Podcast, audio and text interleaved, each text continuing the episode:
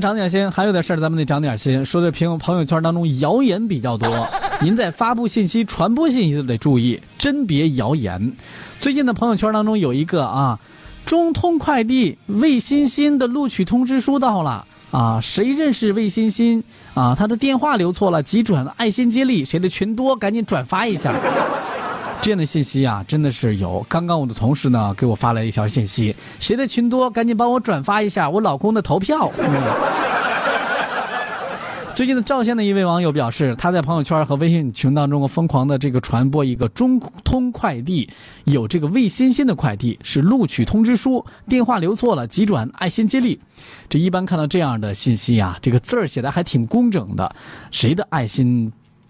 都那么泛滥，是不是也都会转一下啊？有人会说这个，呃，这个这这这叫什么呀？哎，这个宁可宁可是错的，千万不能是这个什么有遗漏之类的啊！记者处理发现，这条信息啊是流传的多年的彻头彻尾的一条假消息，一模一样的内容在网上已经流传了很多年了。全国多地的网警都对这个消息呢进行了辟谣。网警表示。大学录取通知书全国统一都是由中国邮政的 EMS 特快专递来进行派送的，不会由其他的商业快递公司来进行投递和派送的。所以呢，你也别这个再转发了。如果你收到了有其他的什么中通、申通之类的其他的商业快递公司来投递的这个什么录取通知书，那您得想一想，这个通知书到底是真的假的啊？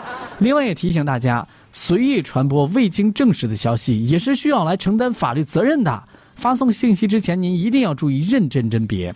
根据《中华人民共和国治安管理处罚法》第二十五条的规定，散布谣言、谎报险情、疫情、警情，或者以其他方法故意扰乱公共秩序的，处以五日以上十日以下拘留，并处以五百元以下的罚款；情节严重的，处五日以下拘留。或者是五百元以下的这个罚款啊，情节较轻的啊是五日以下的拘留。所以呢，咱平时啊，您呢动手转发一下，是不是动动手指，动动手指，咱可别传播假消息。